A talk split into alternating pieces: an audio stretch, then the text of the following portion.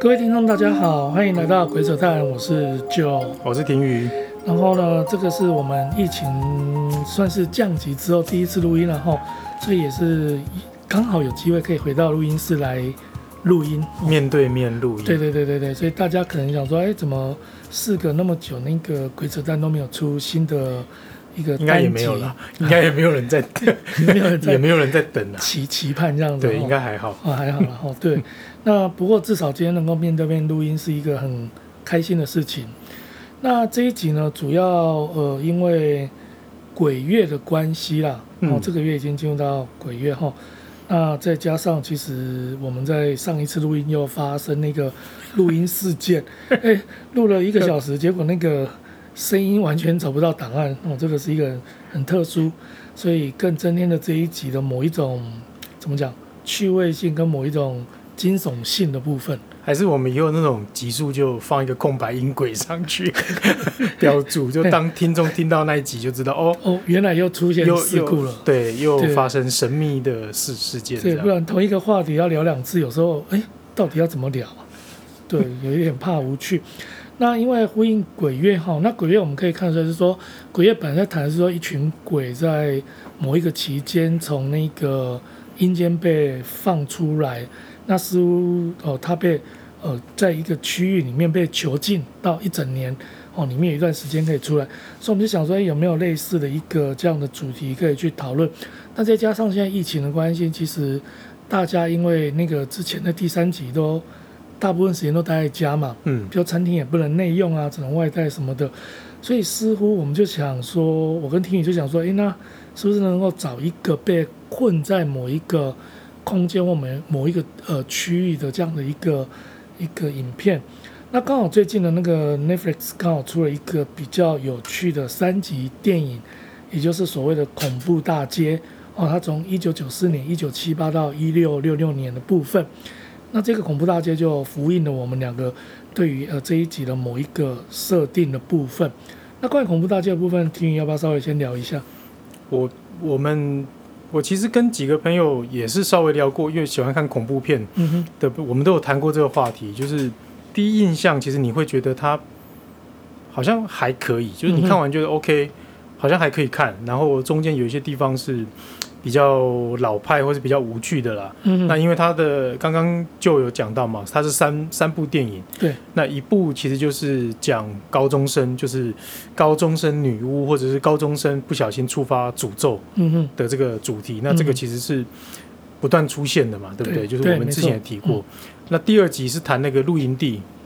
露营地就更更不用讲了，十三号星期五 style 的那种。对，就是露营地发生也是一样啊，青少年跟有一部分的成人，然后发生那种超自然或者就是杀人犯的事件。嗯，这个也是一个典型啊。从十三号星期五之后，大概就已经变成是一个很标志性的恐怖片的一个主题。对，要不是在池塘边、湖水边，就是在一个露营地的这种概念了。对，通常是这样。嗯然后第呃恐惧大街第三集是那个女巫嘛，嗯，就早期殖民地的女巫、猎巫、诅咒等等。那这个当然就也不用说嘛，因为前几年才出了那部女巫的那部电影，嗯嗯嗯，所以大概就是这个主题，女巫的主题，然后露营地的主题，青少年触发诅咒的主题，大概就是。比较经典的，我们说除了鬼屋以外，嗯，比较经典的恐怖电影里面会出现的事情，元素都有，设定都有，基本上都有，所以它会有一种，这是会不会是演算法？我我昨天在想，哎，因为之前都有传闻嘛，说 Netflix 很擅长用演算法把受欢迎的元素拼凑在一起。那当然这个也是有可能啊，不过实际上我们上一次录音，我们自己录音的时候有有查到资料是。其实它是一个小说，对小说改编的，对，所以我们可以排除那个 Netflix 的阴谋，嗯、演算法阴谋。它实际上是一个美国的小说家写出来的，的一个一个一个连续的故事了。嗯，所以它某种程度算是一个怎么说，一种美国恐怖电影整合性的典范。它把它放在一起，然后外表用有点让你放下防备心，以为就是一部青少年砍杀片、青少年恐怖片。然后，当你放下防备，以为它只是普通电影的时候，像我们要录音的时候，我们两个人讨论，我们才逐渐发现它其实带到一些议题，嗯哼，他把很多东西放进去，嗯，所以我刚刚才会说，第一印象其实我相信很多人的第一印象应该是，嗯，还可以，很恐怖，呃，不至于，故事有没有新意？当然也不不会算太有新意了，嗯，因为像我们刚刚说那个三个主题都是不断的反复。重复的一个，对啊，嗯、所以不太会有什么新意，也不太会有那个。我们说的那个 twist 就是那个伏笔，或者哦让你很惊讶。其实你看的时候，大概大概看得出来，嗯，它的走向会是什么路线。嗯哼，所以蛮有趣，就变成要像我们这样鬼扯的时候，就是重新谈这部电影的时候，才会看到一些小说或者是电影的那个导演试着要拍摄跟呈现出来的话题，透过象征，透过影像要去谈的某一些话题。对啊，或者是故意要用一些桥段去。去做某一些致敬或者是呃突破之类的。对啊，上次呃，不过我们一直在讲上次录音那个消失的录音，其实大家都听不到。没关系啊，我我我们自己也会忘记。对，就假设有一个不存在的录音档这样。嗯嗯。好，那我们就回来呃，一开始提到就是说选择这个哈，除了是刚刚那个婷宇提到，就是说有一些美国恐怖电影经常运用的一些元素以外。我们主要谈的就是说，它里面有一个有趣的设定，就是那个两个小镇的对比。对，哦，两个小镇的对比，那一个是 Shadyside，一个是那个 Sunnyvale。嗯，那这两个就变成是说，好像就是一个带赛，可是另外一个就是非常非常 用台语还可以这样谐音，不错啊。对，因为 Shadyside 嘛，很带赛啊，对不对？然后另外一个就是好像就是哎，越来越蓬勃发展。那看得出来，就是说，试图里面有一些呃人物的一些移动，试图想要去呃去破除他的一个一个困境。换句话讲，就是一个人被困在某一个区域，他试着要去改变了。那这个被困在区域的这个主题，跟我们之前谈的某一些啊、不管是日本恐怖片啊、韩国恐怖片，很在空间上很类似。可是，其实在这一部这三部电影里面，他谈的那个呃概念又不太一样。刚刚就说的那个，就是我们在选困在一个地方，为什么会特别选这部片？是一个，就是我们那时候在想，为什么要选这部片，或是为什么要谈从从这部片来谈这个话题？因为在一开始的时候，你可能会看到这个小镇的人，他其实没有被真的困住，不是说被杀人魔。关在一个地方不能出去，嗯哼嗯哼，也不是说这个小镇的人全部每个人都中了像《七夜怪谈》的诅咒，嗯，几天会死掉。他还是像正常的情况嘛，嗯，上学、工作。那唯一的一个潜在的潜在的问题是，那个时不时他们那个小镇会有连环杀人魔，每，每隔一段时间就会出来连环杀人魔。对，那他们的解释也是这些人。呃，有的人觉得是被诅咒，有的人就觉得他可能哪里精神不正常之类的，嗯、所以感觉上这个小镇的人，他其实是可以离开，嗯，可是他们又觉得自己被困住，嗯，然后在这部电影里面，他又不断告诉你，你要真正的离开这个 Shadyside，嗯，大概比较明显的两个办法，一个就是你完全脱离 Shadyside，嗯，完全离开这个区域，嗯，你就去别的地方，然后你不要再回来，那就没事。那第二个方法就是想办法把自己转换到 Sunnyvale，嗯哼，转换到 Sunnyvale，你就不再被困在那个地方。嗯哼，所以当我跟舅我们在谈这个这个这个设定的时候，我们就想到，对啊，你看像我们大家三级的时候，大家困在家里，严格来说你还是可以出门嘛，因为我们的防疫的政策其实没有严格到说你厦门就有警察把你赶回去，嗯，其实是有限度的，你是可以出去。所以你还是去工作，你还是远距呃上班啊，远距开会，嗯，然后还是去超市买菜吃饭。可是你就有一种还是被困住的感觉。嗯嗯，没错。但是它又不是我们说那种很实质被困在鬼屋，有一个倒数计时的诅咒在困着你，嗯，而是有一种好像存在又好像不存在。你好像有自由的生活，可是又好像有什么东西在在屏蔽你那种感觉。嗯哼。那我我猜我们两个大概选他的是因为他的这个设定跟我们的处境现在的处境 有点很有关联性，这样子、嗯、对，有点有点关异曲同工的那种感觉。对，对那呃，其实类似的这种困在某一个区域的电影呢，哈，其实也有一些啦，包括那个报应啊，然后那个他啦，他、嗯、其实很像的原因是因为那个他，我们最后发现就是那个。那个那个叫什么名字 Penny 什么？Penny White，Penny 什么？我都会 我都会把它跟别人混在一起。对，就是那个一般称之小丑的那一个，然后、嗯嗯、对，那我们知道那个有一个魔王。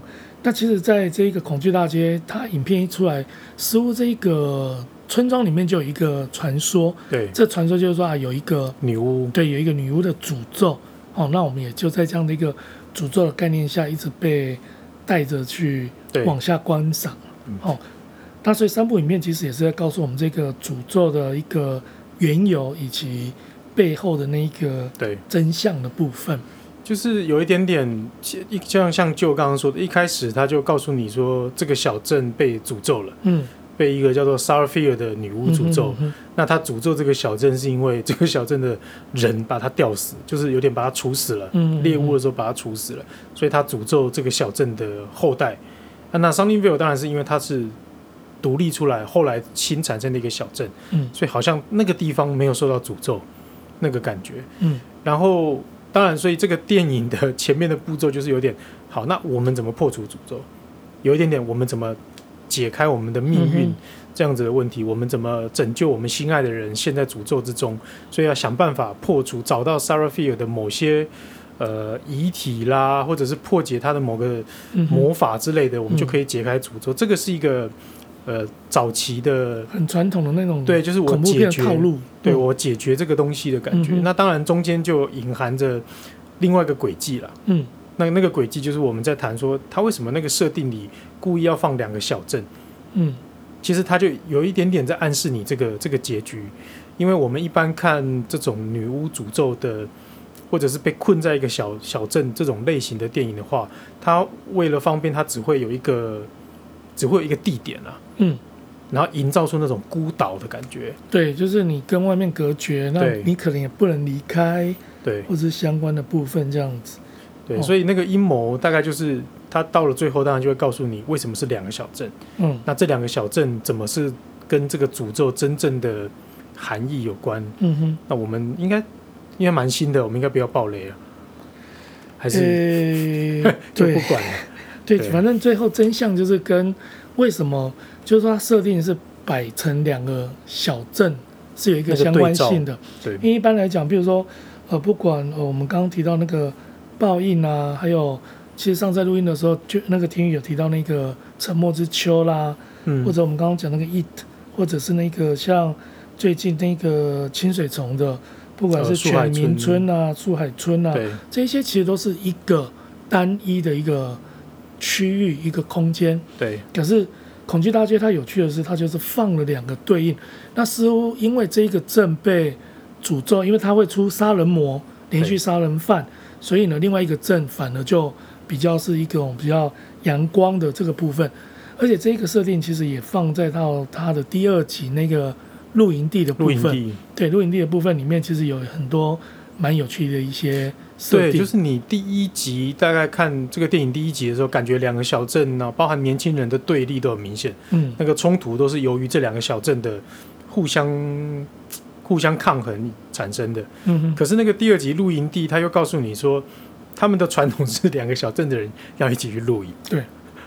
然后而且要玩一个游戏。对，还要就有点互相竞争，嗯、然后有点点透过这个一起去年轻人去露营，然后互相竞争，把两个小镇的那种呃对比跟从属关系固定下来，嗯、就是一代一代不断的这样子重复再生产的感觉。对对，所以我我上上一次我跟就我们第一次聊这个话题的时候，我就说，其实想想蛮恐怖的，就是这个设定有一点点就是那个。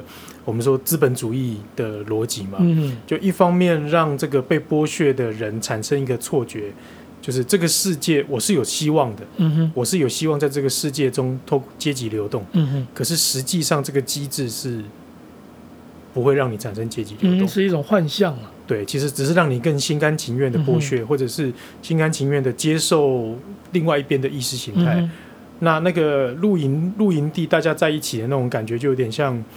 呃，我们可能半开玩笑说股东大会，你去参加股东大会，嗯、可是你是去当韭菜还是去当真正的股东，这是两个完全不一样的意义。没错，嗯，对，那所以那个那个营地的感觉，就给你一种好像这个地方是有阶级流动，好像这个地方的人群是平等的，嗯、可是实际上它是在再生产一个不平等的关系。嗯、而且在这个阶级的设定里面，其实呃，这三部电影里面还内涵了一个比较有趣的点，就是。呃，性别议题了。哦，那个很明显，那个、对，超明显，从、那个、一开始就 就出来。我的意思是说，我们刚刚在讲两边的一个对比，可是其实他故事一开头，除了那个 shopping mall 的一个杀人事件，嗯、是就是说宣告那个连续杀人魔又出现之外，那再谈的就是那个，因为他的呃，就是里面的那个第一女主角，因为他的女朋友前女友。呃，为什么会叫前女友？因为他要移动到 Sunnyvale 去，所以他似乎在一个情商的过程里面，在面对这个问题。嗯、那反而从这边开始了整个。对，因为他的他的那个前女友离开薛利赛，然后要到 Sunnyvale，他就是有一个双重的，他想要摆脱两个双重的压迫。嗯、第一个当然是我们说那个两个村、两个镇那种阶级的、财富的命运上的不一样之外。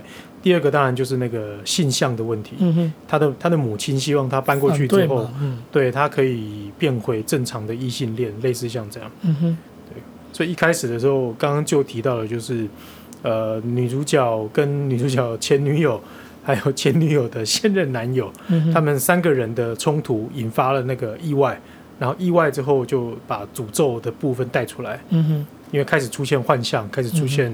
后续的一个那个杀人魔被唤醒的那个过程，嗯哼嗯嗯，对。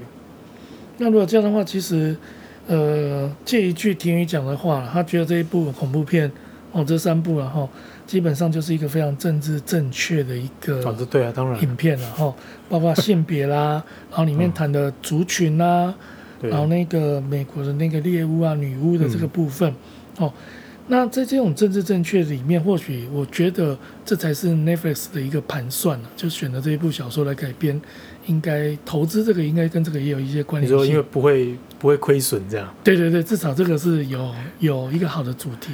哦，不不会像某部电影不小心就有可能会得罪中国。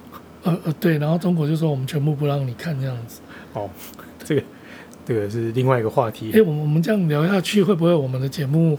哦，不会不会不会，我们没有那么红，又又又被又被出征这样。没有，应该是说，我我们刚刚在谈的，就是其实这也是牵涉到我们之前谈几个呃恐怖电影的时候会谈到，就是恐怖电影在反映某种焦虑。嗯哼。所以我跟就我们之前录某一某一些韩国电影，我们也特别提到嘛，可以鬼啦不好的东西开始不断的强调来自日本。嗯哼。对韩国人来说。它是一种处理焦虑、处理情感、处理冲突的一个方式，嗯、一个很好的方式，嗯、把不好的东西变成鬼，呃，象征化，对，类似就打鬼或化化解鬼来消解某一种，呃，心里面的一种无法面对的问题。就是鬼从外面来总是比较好接受了，嗯，就是我是被外面的人害，而不是被里面的人害，嗯嗯嗯，所以可能会稍微好一点。嗯，那这个逻辑其实也是放在我们刚刚说像呃。那 Netflix 为什么要拍一部很政治正确，然后青少年超自然砍杀片？他某种程度也是，嗯、他大概也也是大概察觉这个问题，就是对 Netflix 收听收看的观众来说，他们的他们的焦虑，他们的对于一些不同议题的态度，可能是相对开放。嗯。所以他如果拍这部电影，他当然是不太会有那个损失的问题。嗯哼。然后再加上小说很成功，小说的销售量是很成功。嗯。但好像好像不能这样说哦，史蒂芬金的销售量也都很成功，但是通常拍成电影都有一点有点，嗯，对，像某一部那是导演的问题啊，导演的问题。呃，真的吗？他自己有导哎。对，那个我们还是不要再得罪他。嗯，可酒店应该还不错啊。哎，鬼店，鬼店，鬼店应该还不错啊。鬼鬼店不是他拍的。哦，我不是说他拍的，我是说改编的话。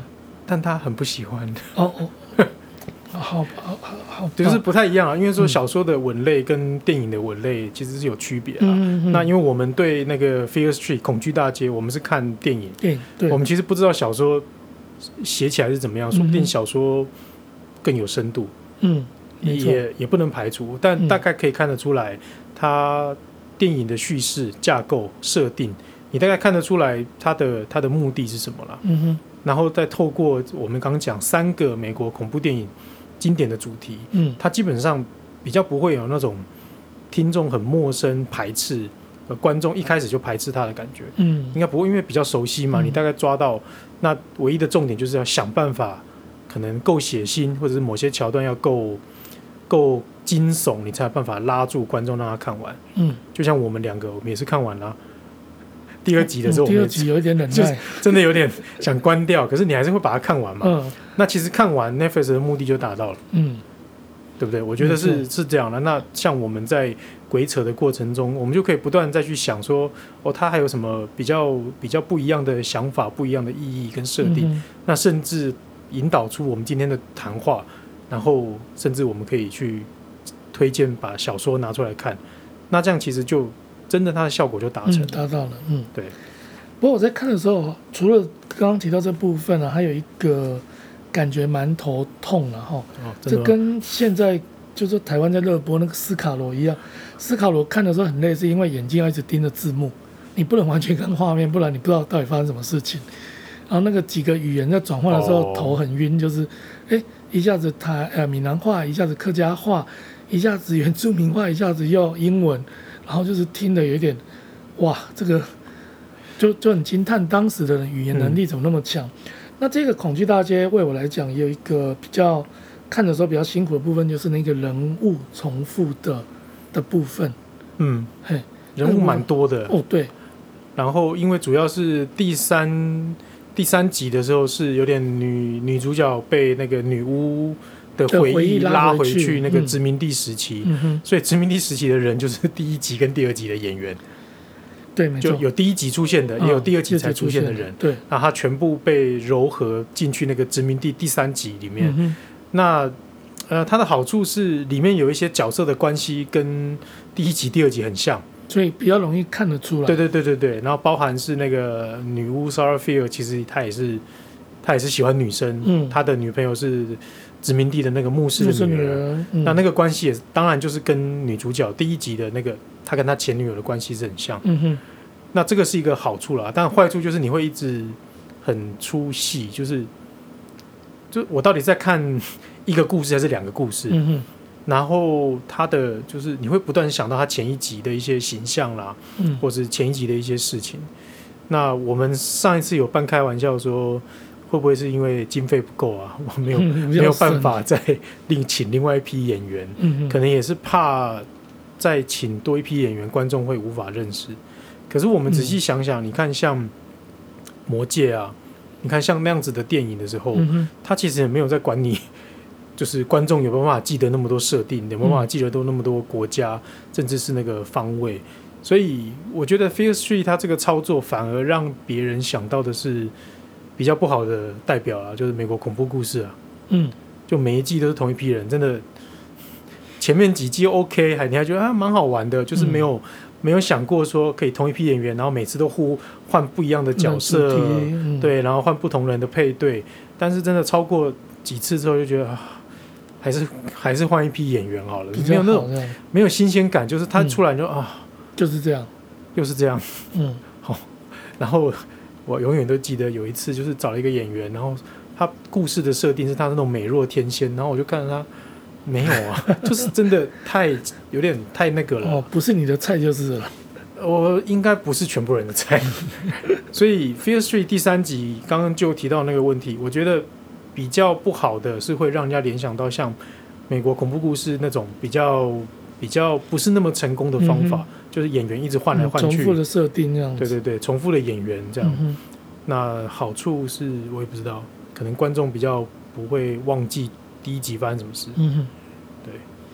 好，那这个恐惧大街其实我们这边可以稍微已经聊到第三集的部分了哈。嗯。那当然在尽量不剧透的一个方式下去去聊一下。